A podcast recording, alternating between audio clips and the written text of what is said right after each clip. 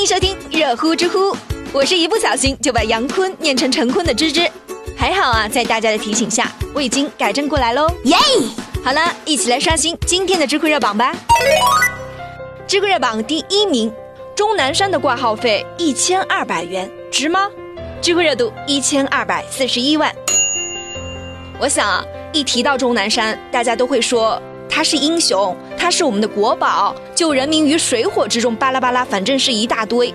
可是呢，最近有人在网上晒出了一张广州医科大学附属第一医院的挂号截图，这个截图就显示钟南山院士的挂号费为一千二百元，这一下就引来了一大波网友的吐槽。哎，医院不是只给富人看病啊，怎么这么贵呀？虽然有名。但不应该啊！甚至还有人呢，直接就对钟老进行了人身攻击，认为他只管挣钱，不顾他人死活。嗯，听到这些话的时候，不知道大家的心情会是怎么样的？会不会感觉有一些心痛，有一些悲哀呢？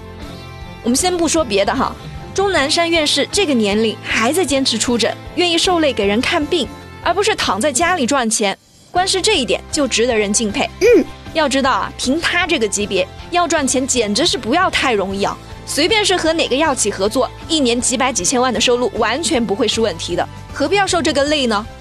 再来说说这一千二百元的挂号费，它到底是贵不贵？先不说钟南山院士这五六十年的从医经验和他在专业上的技术和地位，我就不明白为什么有些人花个几千块钱去买个演唱会门票，还要从一个城市飞到另外一个城市。只是图一时的消遣，他不会觉得贵；但是多花点钱买个可能拯救自己生命的千元挂号费，他却嫌贵了。网友暖冬就说了：“这个一千二百元呢，是与很多普通医生几块、几十块的挂号费相比较之后觉得贵的。其实说白了，觉得钟南山院士挂号费贵的，并不是认为钟南山院士不值这个价钱，而是因为中国医疗服务体系长久以来提供了太廉价的技术服务。其实啊。”在芝芝看来呢，我们绝大多数人的病症根本是不需要找中院士的，去社区医院看看就行了。就算是再严重一点的，大医院的普通医生也能帮你搞定。像钟南山这样的号是用来救命的，如果你只是看个简单的感冒都要找专家，那就会造成专家资源的严重浪费。将门槛设高一点呢，也是变相的筛选了一部分没有真正需求的患者。正确。而且更让人气愤的是。现在有些人啊，总是喜欢站在道德的制高点上要求别人。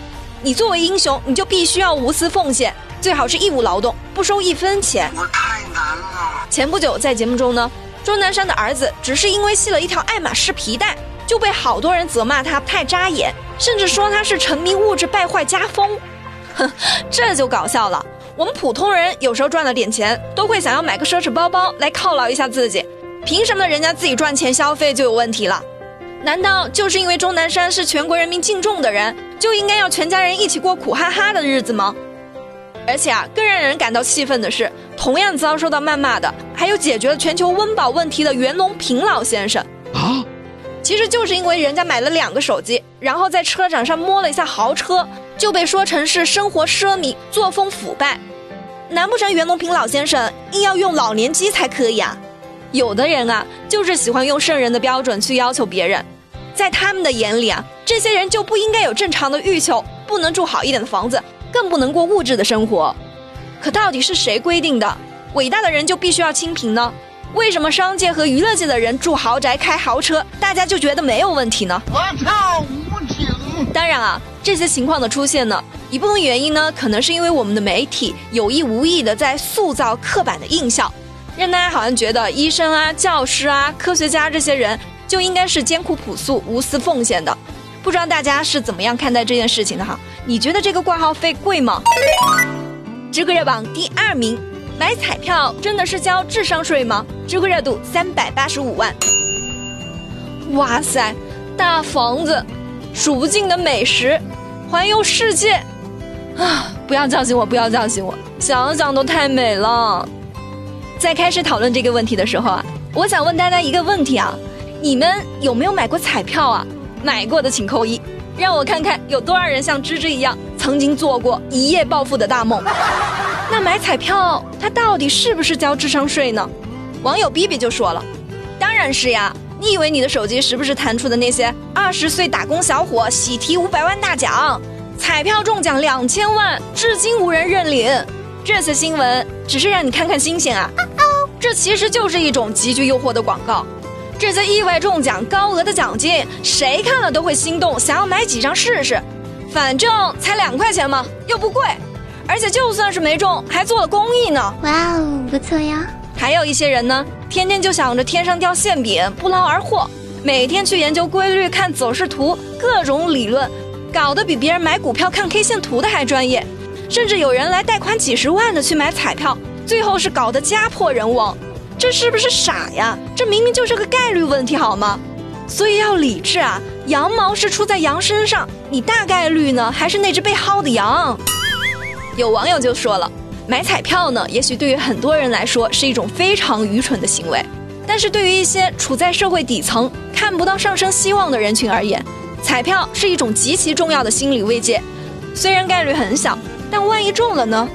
想到中了彩票之后的幸福生活，学区房有了，父母的医疗费也不要操心了，还能带老婆孩子出门去耍一耍，这多好呀！